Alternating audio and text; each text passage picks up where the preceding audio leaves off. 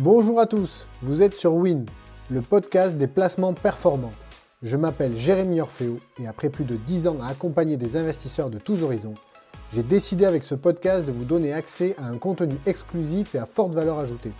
Tout ça pour vous aider à piloter judicieusement vos placements en fonction de vos motivations, de vos capacités d'investissement et de vos objectifs de performance. Dans ce podcast, je reçois donc des experts de la finance sociétés de gestion, entrepreneurs, conseillers ou investisseurs aguerris pour échanger, débattre et partager avec vous notre expérience et nos convictions éclairées en matière de placement et d'épargne. Alors bonne écoute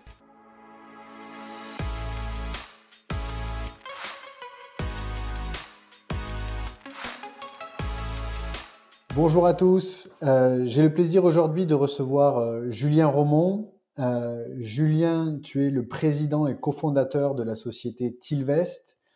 Euh, Tilvest, euh, c'est un PSAN, donc un prestataire de services en actifs numériques qui s'occupe de la gestion pour compte de tiers de portefeuille en crypto-monnaie.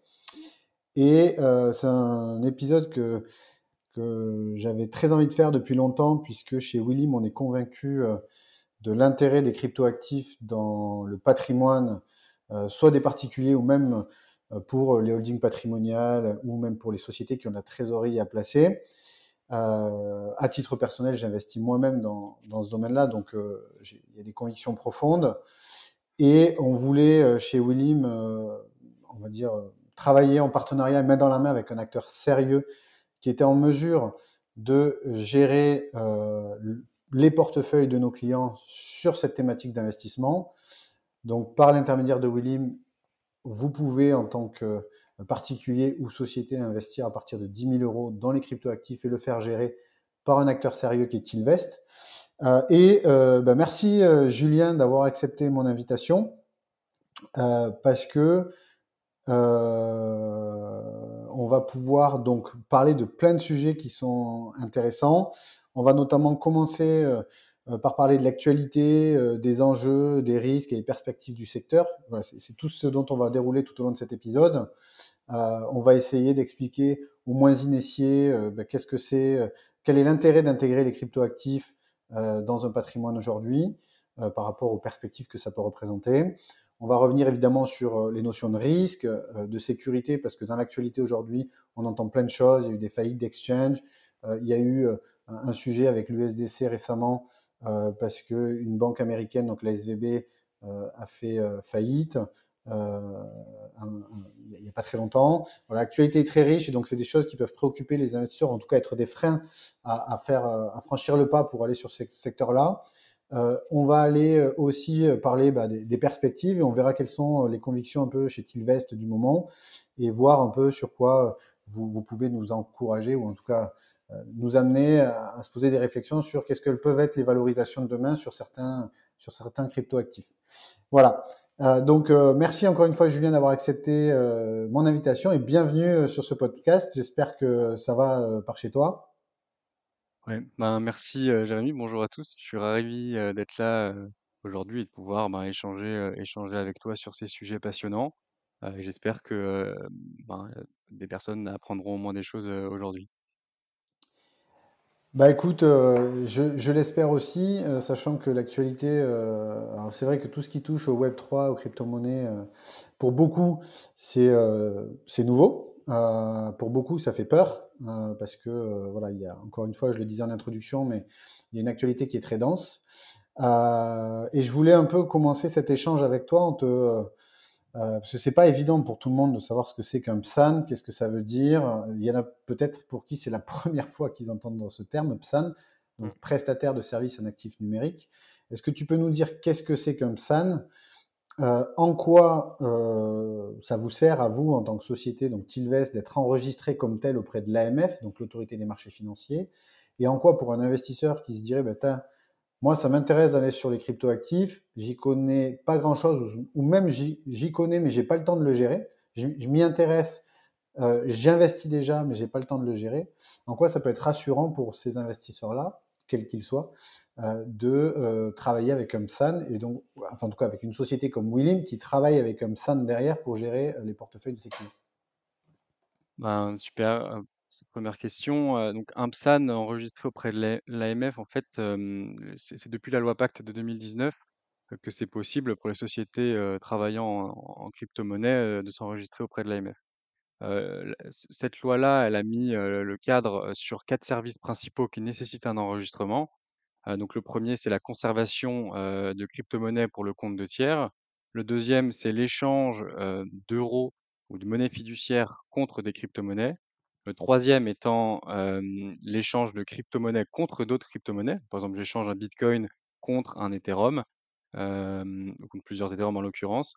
Et le dernier des, des quatre services, c'est le service d'échange, donc de plateforme d'échange de crypto-monnaies entre elles.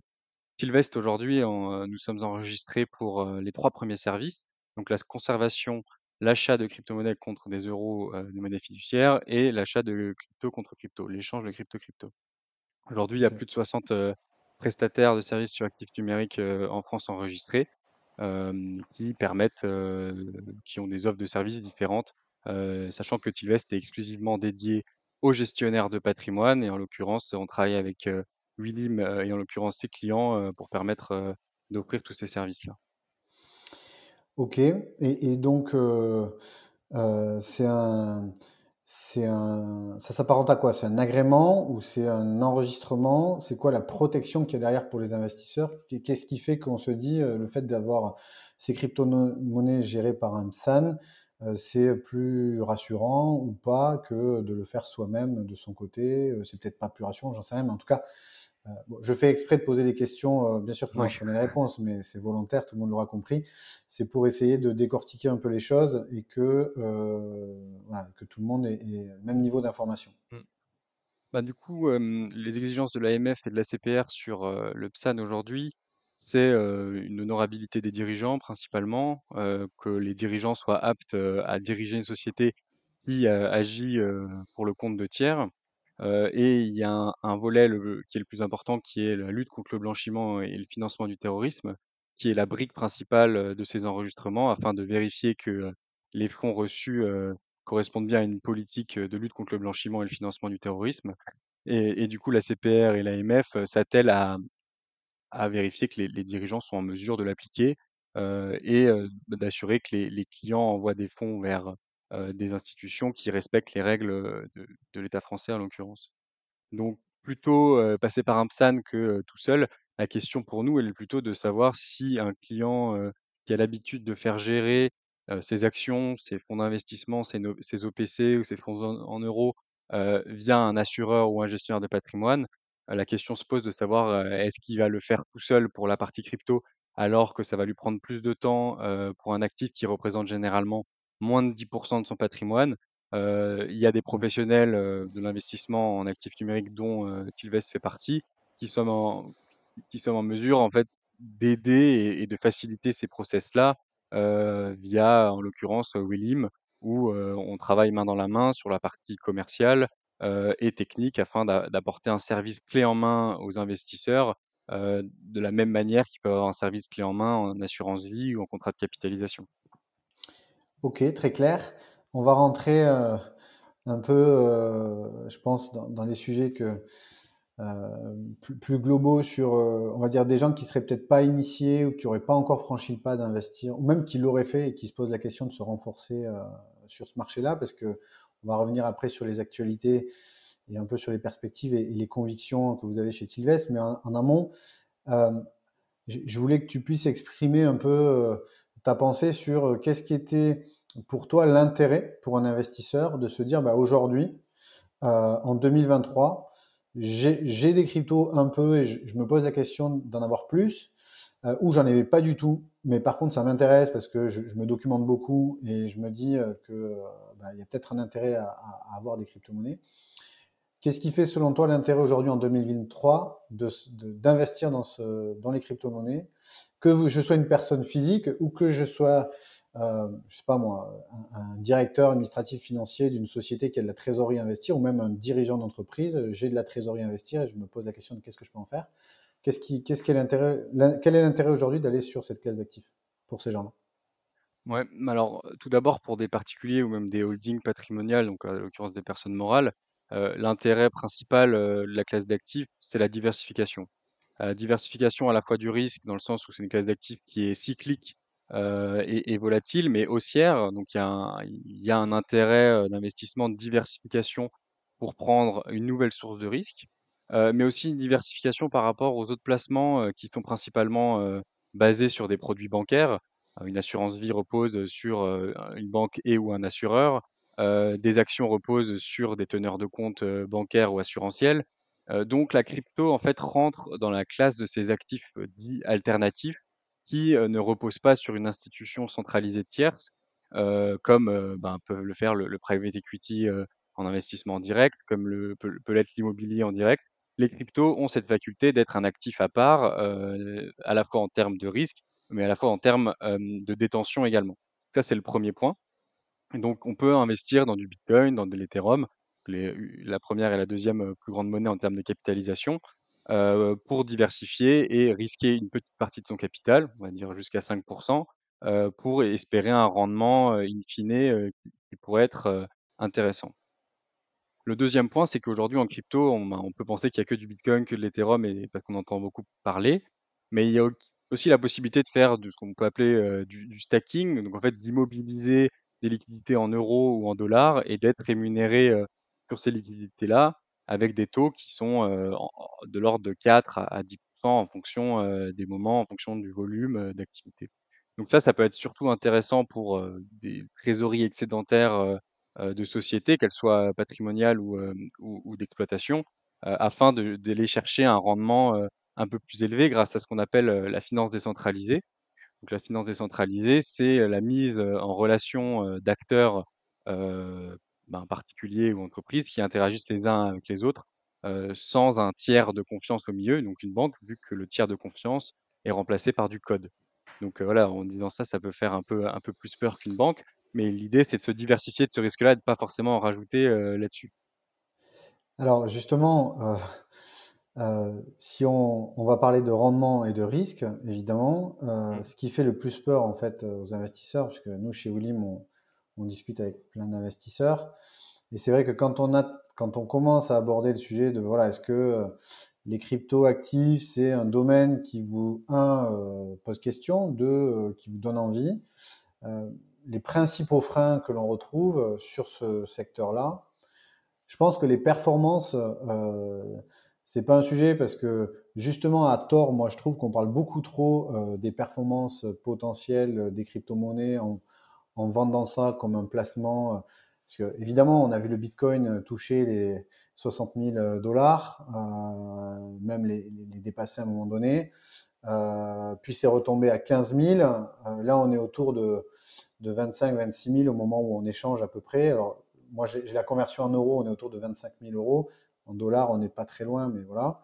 Euh, donc, on voit bien que bah, c'est sûr, les, gens qui avaient acheté à un moment donné à 200 euros des bitcoins, ils se sont retrouvés avec un, bitcoin, ils se sont retrouvés avec un, bitcoin qui vaut 60 000. On se dit, c'est quand même, ouf de, pouvoir faire ce type de, de culbute. Euh, néanmoins, il n'y a pas que ça qui se cache derrière la crypto. La crypto, c'est pas juste le Bitcoin. Tu as commencé à l'évoquer en disant qu'il y avait plusieurs stratégies d'investissement possibles.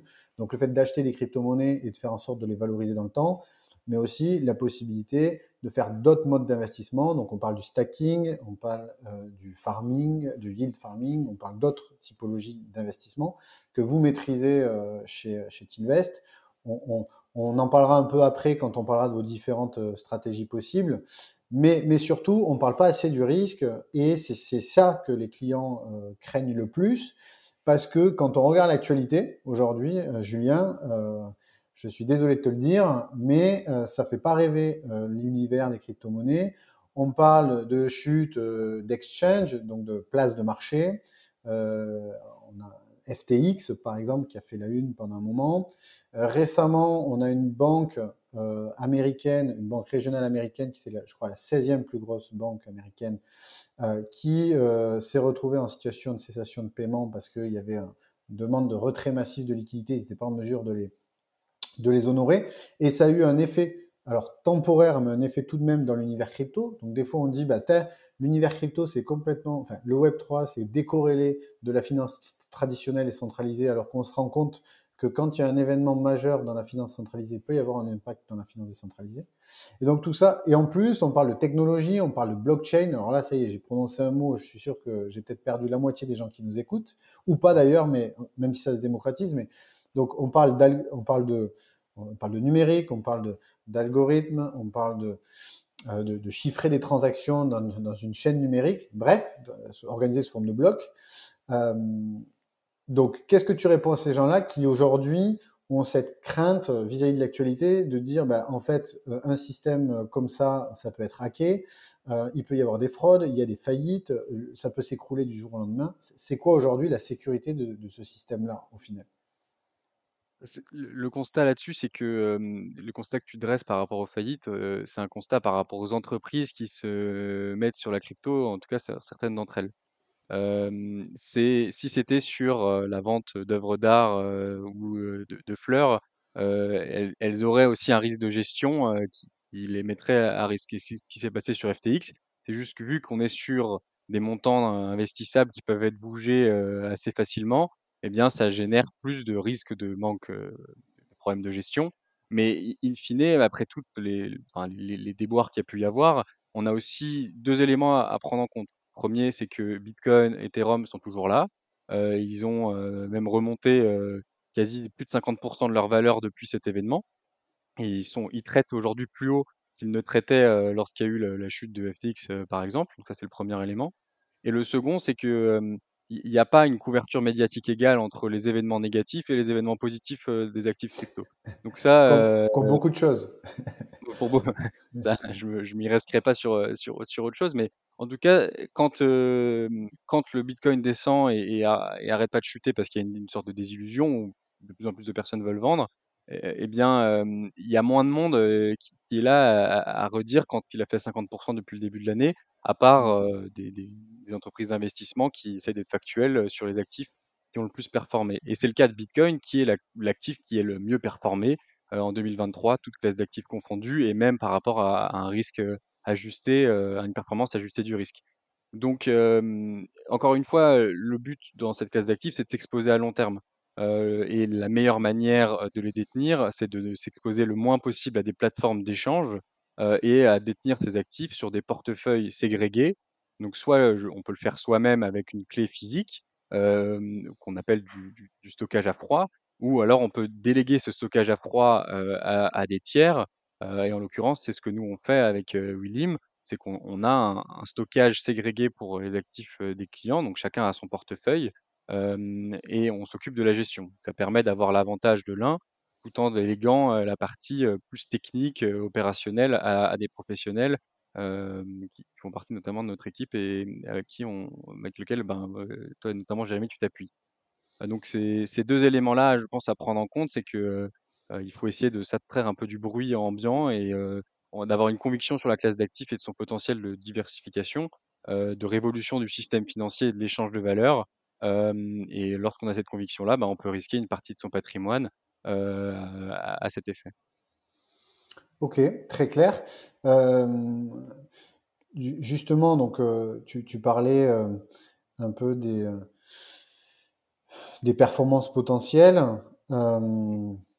Je, me, tout à l'heure, avant qu'on qu'on commence cet échange, je m'étais amusé à aller sur, euh, sur euh, CoinMarketCap. Euh, donc, pour ceux qui nous écoutent et qui connaissent pas qui sont pas, qui ont jamais investi en crypto-monnaie, c'est c'est un site internet sur lequel on réfère toutes les les alors crypto-monnaies sont référencées. On on va pas pour les initiés, excusez-nous, hein, on, mélange tout dans crypto-monnaie, euh, on met tout dans crypto-monnaie aujourd'hui, mais en fait, euh, les gens qui connaissent un peu, on peut pas tout considérer comme toutes les cryptos ne sont pas des crypto-monnaies euh, pures à proprement parler, mais bon, on englobe tout ça dedans pour faciliter les échanges d'aujourd'hui.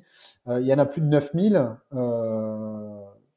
c'est quoi, qu'est-ce qui fait qu'à un moment donné, chez Tilvest, vous allez choisir telle crypto-monnaie plutôt que telle autre?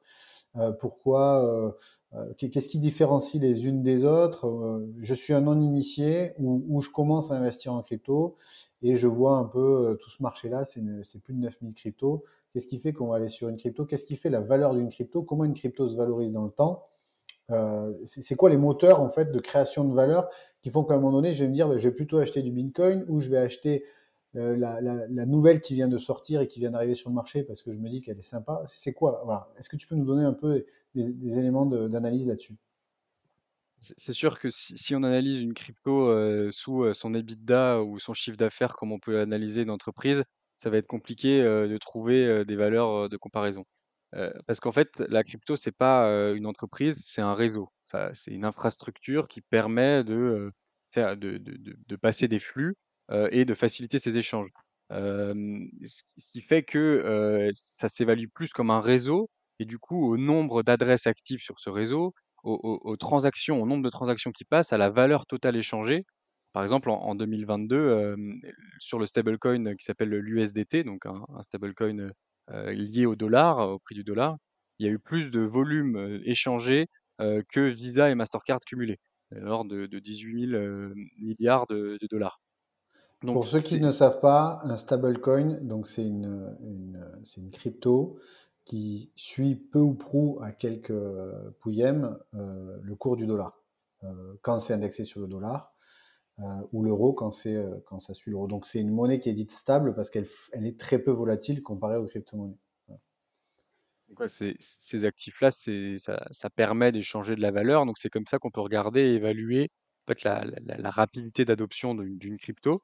Et, nous, on a fait un choix chez Tilvest, dans les mandats de gestion qu'on propose, c'est de se limiter aux, 20 premières sur notre mandat phare, parce qu'on considère que, ces, actifs-là, en fait, ils évoluent souvent. Il y a, toujours eu des, phases d'adoption des actifs qui ont emporté plus d'enthousiasme que d'autres, mais ceux qui sont restés vraiment en haut, en l'occurrence, c'est Bitcoin depuis sa création, c'est indétrônable. Et aujourd'hui, on voit Ethereum, donc la deuxième capitalisée, qui a, commence à avoir un véritable intérêt euh, dans la distribution de valeur euh, sans, tiers de confiance euh, impliqué. Donc, on, a plus une approche prudente à ce niveau-là, de se dire que bah, y en a qui sont intéressantes et on propose à certains clients qui le souhaitent d'en acheter celles qui ont des plus petites capitalisations, comme, comme tu disais, Jérémy, celle qui vient de sortir. Mais c'est vraiment sur la demande express du client. Nous, on préfère avoir une approche prudente et de choisir les actifs qui ont eu l'épreuve du temps, si c'est possible en cryptoactif, mais au moins de, de, voir l'évolution qu'il y a eu sur quelques années et de se positionner à long terme sur ces actifs-là. Donc la valeur d'une crypto, finalement, c'est lié aussi à la demande, c'est-à-dire plus il y a une adhésion massive sur l'utilisation de cette crypto, euh, plus potentiellement elle peut avoir euh, de la valeur enfin, prendre de la valeur dans le temps. Il y a tout un enjeu du coup de, démocratisation du secteur et d'adhésion sur, euh, sur le marché des cryptos. C'est ça en somme. Il y, a, plusieurs aspects. Donc il y a forcément un aspect d'offre et de la demande, bah, ce qui régit euh, toute notre économie aujourd'hui. Hein.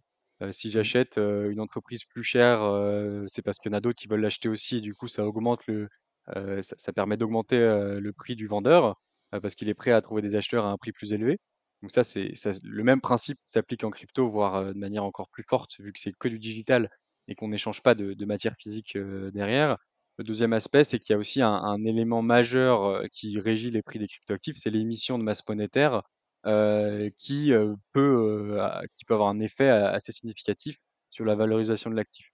Donc par exemple, le, halving de Bitcoin, Bitcoin toutes les 10 minutes émet un montant de masse monétaire fixe, c'est figé dans le code au début quand il a été écrit en 2008 et avec les premiers bitcoins en, 2009, qui fait que tous les 4 ans, le montant de bitcoin émis toutes les 10 minutes est divisé par 2 pour atteindre au, plus, on prévoit à peu près en 2140, 21 millions de bitcoins au maximum. Donc ça, ça a un effet catalyseur sur le prix du bitcoin en l'occurrence, mais sur Ethereum, par exemple, il n'y a pas de nouveaux Ethereum qui ont été produits depuis septembre. Il y a même certains qui ont été détruits pour réduire la masse monétaire. Donc en fait, de la même manière que dans notre économie, le fait d'avoir, par exemple pendant le Covid, émis énormément d'euros ou de dollars sur le marché, ça a pu créer de l'inflation par une émission de masse monétaire. Donc c'est des cours d'économie assez de, base. Eh bien, il y a un effet qui est tout à fait similaire sur ces crypto-monnaies qui peut avoir un impact positif ou négatif sur leur prix. Oui, parce qu'on va, on va, on va essayer. alors, il y a des gens hein, qui nous écoutent et qui maîtrisent ça sur le bout des doigts et d'autres un peu moins. Donc, mais en somme, dans le système monétaire classique, la création monétaire passe par les banques centrales euh, et par le crédit. Ce qui veut dire que à un moment donné, euh, quand, la Banque centrale européenne dit euh, euh, on injecte massivement des liquidités dans le système, ben, ça fait mécaniquement, enfin en tout cas, une masse monétaire en circulation qui est très importante.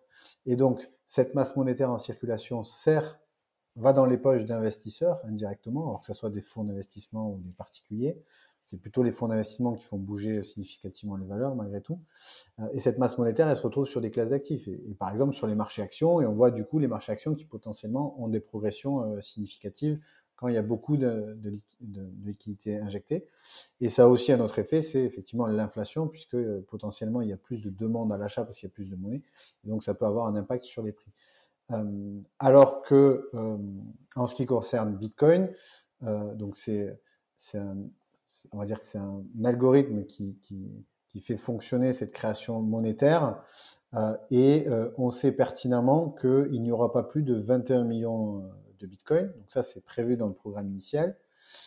Et donc, si on devait faire un peu un parallèle, en ce moment, il y a un parallèle qui est fait avec l'or, bon, qui, qui n'est pas du tout euh, sujet aux mêmes euh, problématiques euh, de volatilité que l'on peut avoir sur les cryptos, mais c'est un peu cet effet rareté que tu disais, c'est-à-dire qu'à partir du moment où on sait qu'on n'aura pas plus euh, de 21 millions de Bitcoin, plus on s'en rapproche et plus la demande augmente, plus potentiellement la valeur de cette crypto-là peut augmenter. C'est ça, en fait, si je, je- j'essaye de simplifier les choses, parce que des, des fois, c'est normal, tu es C'est un technicien, euh, Julien. le, euh, voilà. Le parallèle avec l'or, il est assez intéressant dans le sens où euh, euh, l'or, on peut en extraire et on ne sait pas combien, de tonnes on va en extraire chaque, euh, chaque année. Euh, ce qui va faire que ben, si on, trouve un gisement d'or assez important, ça peut avoir un impact sur les prix assez, assez- important vu qu'on peut inonder le marché de, de, de cette quantité-là. Ce qui fait que c'est un parallèle assez fort avec ce qu'on appelle des commodities, donc des matières premières euh, Mm. qui sont Comme principalement pétrole, régies par leur supply. Ouais, on, on a vu aujourd'hui euh, ben, l'OPEP+ qui euh, veulent couper ben, plus d'un million de, de barils de production journalière ben voilà, ça, ça a un effet, donc choc de l'offre ou choc de la demande. Mm. Euh, donc forcément, ça, cette loi, elle- ces lois-là, elles s'appliquent aussi aux, aux cryptoactifs. Et, et c'est un des narratifs à prendre en compte pour l'investissement, euh, sachant que généralement, donc le, le prochain halving, donc à partir du moment où la, hum, on va dire la- la- le nombre de Ouais, explique bien ce que c'est que le halving, parce qu'il y a Ouais. des gens, je suis sûr, qui connaissent pas du tout, et c'est un élément important quand même dans la valorisation potentielle du Bitcoin, euh, Mm. euh, sans certitude, mais ça, ça peut être un facteur euh, potentiel de, de valeur sur le, sur le Bitcoin. Ben, chaque, euh, toutes les 10 minutes, il y a un bloc de transactions sur Bitcoin qui est validé par des mineurs. Donc, c'est des ordinateurs qui tournent partout, partout dans le monde. Et à chacun de ces blocs, en fait, euh, 6,25 Bitcoins sont émis, donc de la création monétaire pure, qui est redistribuée au mineur qui a validé la transaction. Euh, ce qui va se passer, euh, on est autour de mars-avril 2024, c'est que cette récompense de 6,25 Bitcoin va être euh, divisée par deux. Euh, et, et ça a un effet catalyseur, euh, ça a eu un effet catalyseur dans, les, dans le passé sur les, euh, les précédents halvings qu'on a pu avoir. Et Ce que tu entends par généralement, effet catalyseur, c'est sur les marchés, derrière, le Bitcoin prend de la valeur généralement, parce que justement, il y a cet effet division par deux du niveau de récompense. Et donc, comme cette récompense est divisée par deux, mécaniquement, le mineur qui, lui, un coût de production de ce Bitcoin qui est, qui est, qui est a priori fixe ou potentiellement va augmenter dans le temps avec l'augmentation du coût de l'énergie, parce que c'est des ordinateurs qui tournent. Donc, euh, euh, si vous vous renseignez un peu sur le fonctionnement de- du minage du Bitcoin, en fait, c'est des ordinateurs dans des, dans des entrepôts ou pas, mais en tout cas qui consomment de l'énergie.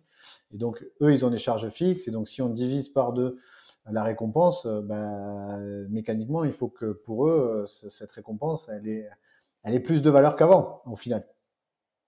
c'est exactement ça. Par rapport à leur coût fixe, euh, si des mineurs, ils ont un, coût euh, de, production qui est supérieur au prix du Bitcoin, ou en tout cas de la récompense qu'ils peuvent avoir en moyenne, bah, ils vont arrêter de, miner, ce qui va raréfier en fait le nombre de transactions qui peuvent se faire. En tout cas, les rendre plus difficiles. Ce qui a cet effet de raréfication qui s'accentue. Ça, c'est le cas, en effet. Ce qu'on n'a pas sur les autres cryptos, du coup chaque, chaque, chaque, chaque crypto-actif, en fait, a généralement son mode d'émission de masse monétaire. le mode d'émission de masse monétaire d'Ethereum est passé de ce mode-là de, de, minage euh, Bitcoin vers un autre mode en septembre 2022. Euh, ce qui fait qu'aujourd'hui, c'est mmh, des frais qui sont payés. C'est comme quand vous, vous faites un, un virement, peut-être vous devez payer des frais à votre banque pour valider la transaction. Bah, on est sur ce, on est passé sur un mode similaire sur Ethereum. Ça s'appelle la, preuve d'enjeu. Donc c'est j'immobilise du capital en Ether, au minimum 32, 32 Ethers, qui fait que ben je valide des transactions parce que je suis un, je suis une grande partie prenante de ce réseau et j'ai tout intérêt à ce que le réseau valide des transactions qui soient légitimes.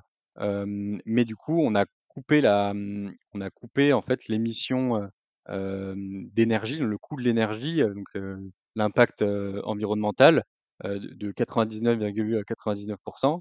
Et nous, on avait même fait l'expérience chez Tilvest. On avait regardé sur le site d'Oxfam combien est-ce que on, aurait, combien est-ce que les actifs qu'on aurait consommeraient d'énergie en, en tonnes CO2 on était de l'ordre, si on avait les actifs dans une grande banque type Société Générale ou BNP, lors de 916 tonnes euh, euh, de CO2 sur, euh, par an.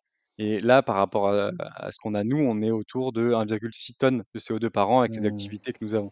Donc, à la fois, ça réduit par rapport à une consommation absolue, mais en même temps, on consomme beaucoup moins d'énergie, a priori, que si on avait les actifs en banque. Donc, c'est un peu le, mmh. la bonne surprise. Ok. Et donc sur les, sur les enjeux du secteur pour 2023, euh, on reviendra tout à l'heure sur les stratégies d'investissement de Tilvest, euh, mais sur les enjeux de 2023 du secteur, on parlait de, de démocratisation et on voit que bah, aux États-Unis, il y a pas mal, alors si, vous faites des recherches, qui nous écoutent sur Internet, vous verrez qu'il y a pas mal d'actualités sur la réglementation euh, et les discussions qui ont au niveau de la SEC. La SEC, c'est l'équivalent de l'AMF, donc l'autorité des marchés financiers euh, française aux États-Unis. Euh, pas mal de discussions sur le fait d'autoriser ou pas le stacking ou de réglementer d'une manière différente le stacking. et donc qui peut avoir un impact sur, on va dire, le fait de huiler les rouages et le fonctionnement de cette industrie. et en France et en Europe, on parle d'une réglementation qui s'appelle MICA, qui va potentiellement avoir euh, des effets sur le développement de cette industrie. Et, en France, on parle aussi donc, de, la, réglementation PSAN et d'autres réglementations. Donc, euh, il, semblerait que la réglementation, elle soit euh, dure et potentiellement peut être un frein au développement de cet écosystème. Donc, du coup, on disait que le développement de l'écosystème, c'est aussi le développement des valeurs de ces actifs-là. Donc, est-ce que c'est un, quelle, est, quelle est un peu ta vision de, de cet enjeu-là pour 2023 Et et au niveau du secteur en lui-même et de sa, pérennité euh, voilà, et des valeurs, euh, en gros, c'est quoi pour toi les enjeux 2023 et est-ce que euh, est-ce que c'est un bon market timing pour aller sur les cryptos puisque en finance de marché, donc en bourse, on parle d'un point d'entrée souvent, comme dans plusieurs classes d'actifs. On se dit, bah, est-ce qu'aujourd'hui c'est un bon point d'entrée sur l'immobilier? Il faut que j'achète l'immobilier? Est-ce que c'est un bon point d'entrée sur l'or? Bah, Je te pose la question, est-ce que c'est un bon point d'entrée sur les cryptos? Et si oui, pourquoi? Alors, il y a deux sujets, tu avais évoqué le sujet de réglementation et la question de point d'entrée. sur sur le sujet réglementation, il faut on peut être fier de notre système français dans le sens où on est les leaders, en fait, sur la réglementation, crypto, ce qui est pas du tout le cas, aux États-Unis où il y a une confrontation entre, tu le disais, la SEC, qui est en responsable des actions, donc les Américains appellent ça des securities et l'organisme qui s'occupe des commodities, qui aux États-Unis s'appelle la CFTC. donc en fait, vu qu'ils n'ont pas de réglementation, ils n'ont pas promulgué de loi sur les cryptoactifs, ils, ils, fonctionnent uniquement par jurisprudence. Et donc il y a les résultats des procès qui sont intentés par-ci par-là, qui vont créer une, soft law, donc une loi souple créée par la jurisprudence, comme les, les, les anglo-saxons ont pour le coup plutôt l'habitude de faire. Donc aujourd'hui, on pourrait se dire que ben, très bien, ils n'ont pas de réglementation, ce qui peut favoriser l'innovation. mais on, on, peut voir qu'en fait, la France attire toutes les grandes entreprises crypto. Donc, par exemple, on peut parler de Circle qui a décidé de faire, donc Circle qui est l'émetteur du jeton qui s'appelle l'USDC, donc USD Coin, qui pèse à peu près 40 milliards d'actifs, qui a décidé de s'installer à Paris, comme c'était le cas de Binance avant pour le hub européen et d'autres. Donc, à dire la réglementation ici en France, on a eu la chance de la mettre assez tôt, donc 2019 avec une entrée en vigueur en 2020, ce qui fait qu'elle elle permet d'aider et de rassurer les investisseurs. Et on va dans cette continuité-là avec Mika, donc qui rentrera dès 2024 en application pour ceux qui ne sont pas encore enregistrés PSAN et au plus tard en 2026 pour ceux qui le sont déjà. Donc là, c'est un, cadre qui fait que ben, les, règles sont posées, elles sont connues et elles doivent être respectées. il y a des contrôles de l'AMF et de la CPR à, cet effet. il faut savoir que c'est l'AMF qui le délivre avec un, accord de la CPR, notamment sur la partie paiement. donc là, c'est le premier élément. Le deuxième, sur la partie est-ce que c'est le bon moment d'acheter? Bon, que toi, tu, le sais, Jérémy, en tant que gestionnaire de patrimoine, c'est toujours délicat de répondre à cette question de timing. Est-ce que je rentre au, plus bas C'est pour ça que je me régale à la poser aux autres, puisque on me la pose tous les jours. Donc, bah, la, question, je ne veux pas botter en touche, c'est que c'est sûr que c'est mieux d'acheter aujourd'hui à, à 28 000 dollars le, Bitcoin ou 26 000, 25, 26 000 euros le Bitcoin que de l'acheter à 69 000 en novembre 21. Mmh. Après, la question, c'est qu'est-ce que vous voulez en faire? Est-ce que j'ai envie de le tenir pendant trois ans et je vois un potentiel d'appréciation Alors, eh bien, c'est sûr d'acheter moins cher on va faire un, plus beau retour sur investissement. Qu'on voit, c'est qu'en fait, on rentre dans une période d'accumulation où il y a de plus en plus bah, d'éléments macro qui donnent raison, on va dire, à cette classe d'actifs. Il y a les faillites bancaires qui poussent de plus en plus d'investisseurs vers les cryptos. Il faut savoir hein, que les, trois faillites bancaires qu'il y a eu aux États-Unis sur le mois de mars a fait que c'est les Américains, en tout cas c'est sur les heures américaines d'achat, que le Bitcoin a pris les plus grosses, les, plus, les, hausses les plus importantes. Donc, Ce qui signifie donc qu'il y a eu un, achat à un moment donné plus important qu'à l'habitué de, de, Bitcoin. C'est ça. Donc c'est, on peut tirer la, conclusion que les Américains ont été plus gourmands sur leurs achats de Bitcoin que l'Asie et l'Europe. Ça c'est le premier point. Le deuxième, c'est que de plus en plus de, de, grandes entreprises utilisent la blockchain Bitcoin, Ethereum ou des blockchains privées pour développer des solutions. Aujourd'hui, il y a 81, 81 des 100 plus grandes sociétés qui ont eu un projet Bitcoin, crypto ou blockchain et qui sont en train de le développer. Donc, il y a une adoption. juste pour, je te coupe dans ton mmh. raisonnement parce que il faut bien comprendre et faire la différence entre la blockchain Bitcoin ou Ethereum et la crypto-monnaie Bitcoin et la crypto-monnaie Ether sur la blockchain Ethereum il y a la blockchain donc, euh, qui peut être utilisée par d'autres protocoles pour créer d'autres cryptos et utiliser cette blockchain. Alors, c'est, en tout cas, aujourd'hui, la blockchain qui est beaucoup utilisée, c'est celle d'Ethereum euh, pour, euh, beaucoup de, pour plein de raisons. Bref, ce n'est pas, le, pas le sujet d'aujourd'hui. Mais il faut faire la différence. Donc, c'est pour ça que tu parles d'utilisation de, blockchain et il ne faut pas faire d'amalgame avec la crypto en elle-même la comparaison qui, est assez parlante, c'est, on va dire, la crypto Ether, par exemple, c'est l'équivalent de l'essence qu'on met dans la voiture pour avancer. La voiture étant la blockchain. Donc, j'ai besoin de mettre euh, ma monnaie native, donc euh, ce qu'on appelle euh, du gaz, dans, mon infrastructure pour la faire fonctionner.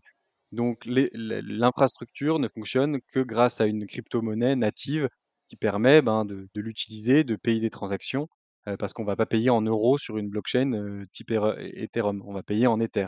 donc c'est c'est comme si c'était la monnaie ayant cours légal sur le réseau qu'on utilise. En l'occurrence, c'est ben, Bitcoin pour la blockchain Bitcoin et c'est l'Ether pour la blockchain Ethereum, pour donner que ces deux exemples. Très clair.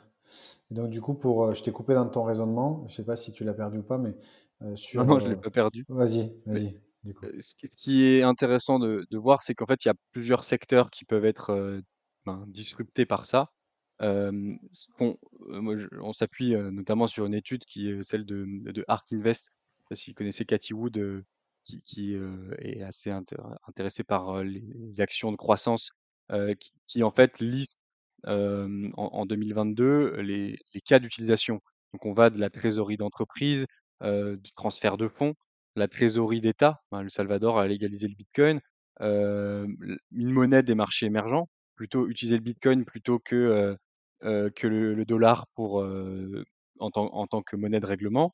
Mais ça peut être aussi de l'or numérique, donc le fait de détenir plus facilement une réserve de valeur plutôt qu'en fait avoir un lingot chez soi qui est plutôt difficile à transporter et un peu difficile à revendre aussi par ailleurs. Mais ça peut être aussi des actifs, des, investisseurs institutionnels qui vont avoir une exposition.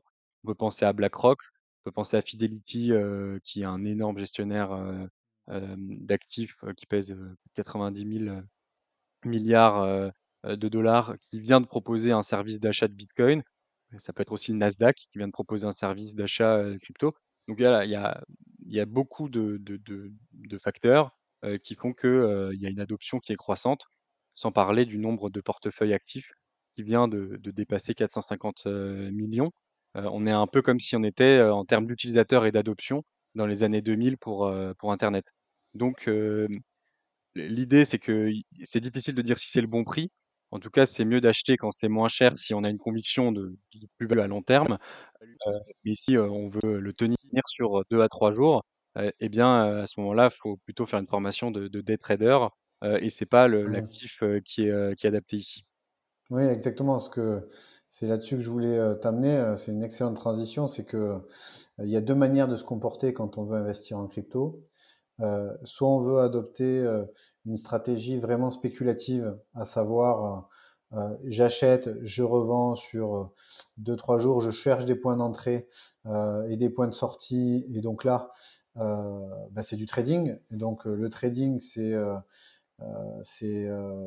beaucoup de techniques. Il faut apprendre, il faut se former, il faut en comprendre les fondamentaux et en comprendre les logiques mathématiques parce que c'est beaucoup de logique mathématique derrière. Euh, il faut euh, comprendre les différentes typologies d'ordre qu'on peut passer. Bref, il y a donc il y a beaucoup, il y a des formations qui existent là-dessus euh, qui sont payantes, voilà.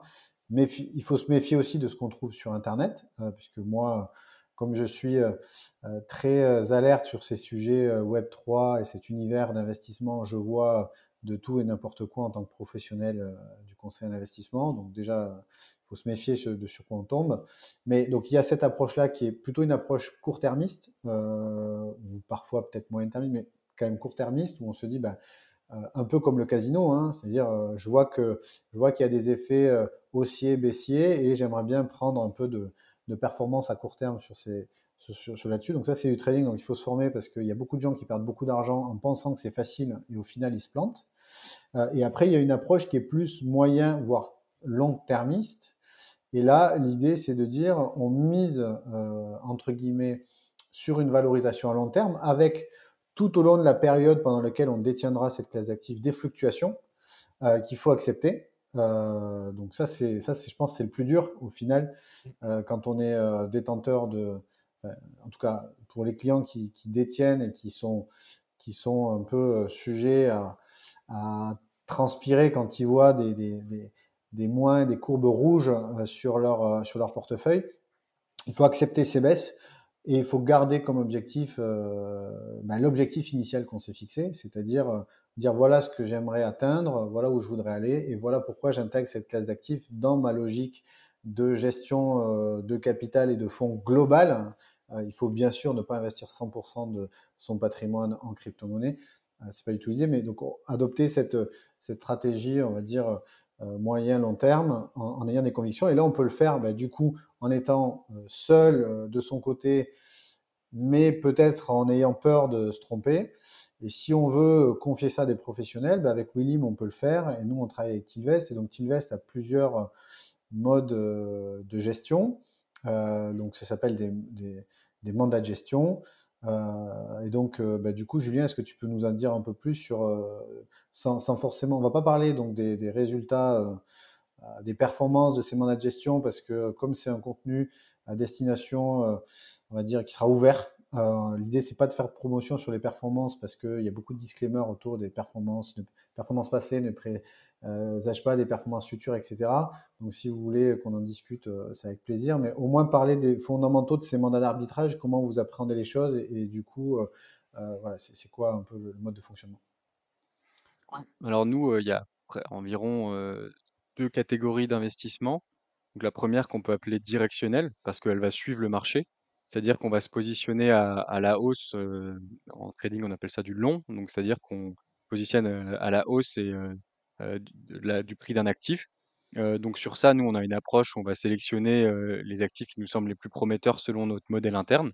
Donc on en a, on a deux mandats là-dessus, un qui se focalise que sur Bitcoin et Ethereum avec un écritage automatique de plus-value et le deuxième qui est plus grande capitalisation, donc celles qui sont les plus importantes en termes de valeur, avec bah, des caveats qu'on rajoute, qui est notre modèle interne. Ça, c'est ce qu'on appelle du directionnel. Et dans le non directionnel, on, a ce qu'on peut appeler du stacking ou un mandat de trading algorithmique. donc en fonction du risque volontaire, ou en tout cas que l'investisseur est prêt à supporter, on peut aller chercher des rendements en euros donc pas avec de risque de change dollar aussi, ça c'est important à, préciser, ou aller chercher des mandats de gestion active qui ont sous-jacent des cryptos, mais le but c'est de générer une performance de manière absolue. Donc les voilà, investir en crypto avec des mandats de gestion, c'est pas juste acheter du Bitcoin et attendre que ça que ça que ça monte. Il y a plusieurs possibilités. Ok, très clair. Ben écoute, je te propose de conclure sur ces belles paroles. Euh, merci euh, beaucoup, euh, Julien, encore une fois, d'avoir accepté cet échange. J'espère que ça, aurait, ça vous aura été utile dans vos réflexions d'investissement et de placement. ce qu'il faut retenir, c'est que la crypto, les crypto-monnaies, c'est une classe d'actifs à part entière à, réfléchir sérieusement, à intégrer dans son patrimoine. On vous a donné des éléments de réponse pour vous dire pourquoi. voilà, bah, écoute, merci encore Julien d'avoir été parmi nous. Euh, on se refera un autre épisode euh, euh, plus tard pour faire un, bilan rétroactif sur ce qu'on s'est dit aujourd'hui, sur ben voilà, je pense dans un an, sur on s'est dit ça il y a un an, qu'est-ce qu'on en pense en 2024 On essaiera peut-être de se faire ça après le halving ou, juste avant, voilà, je, pense après du coup. mais le halving Bitcoin. merci beaucoup. Je te souhaite une très bonne fin de journée, Julien merci Jérémy, j'étais très heureux d'être là et de pouvoir échanger avec toi. Et du coup, dans un an. Ça marche. À très vite, Julien. Merci.